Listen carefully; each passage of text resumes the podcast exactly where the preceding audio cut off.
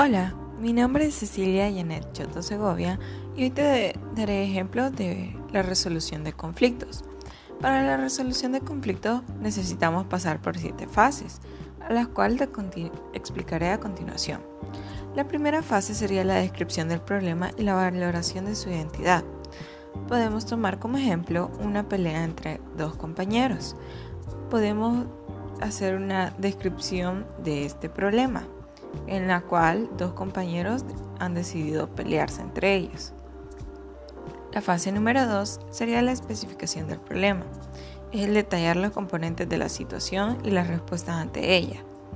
Para esto podemos ver cómo uno de los implicados decidió iniciar la pelea y por qué la decidió iniciar. Podemos plantear hipótesis acerca de esto como que no se llevaban bien desde hace tiempo. La fase número 3 es la redefinición del problema. Implica ver el problema desde otro punto de vista diferente al personal. Podemos ver el punto de vista de la persona afectada, a la que fue golpeada y decidió reaccionar, en la que explica cómo de la nada fue afectada por otra persona con la cual no tiene convivencia. 4 Determinación de objetivos. Es necesario expresar con claridad y detalle la meta que se pretende alcanzar. El primer objetivo es separar a ambos y parar la pelea. En segundo lugar, es buscar una, una razón o alguien que los pueda ayudar y sancionar respectivamente. La fase número 5 es la búsqueda de alternativa. Para encontrar la solución ideal es necesario buscar diversas opciones.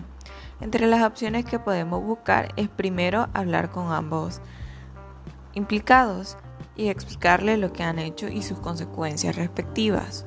Número 2. Buscar un maestro que nos ayude a separarlos y que les sancione respectivamente. Número 3. Entre los compañeros explicarles todos los problemas que están pasando y buscar una solución entre todos.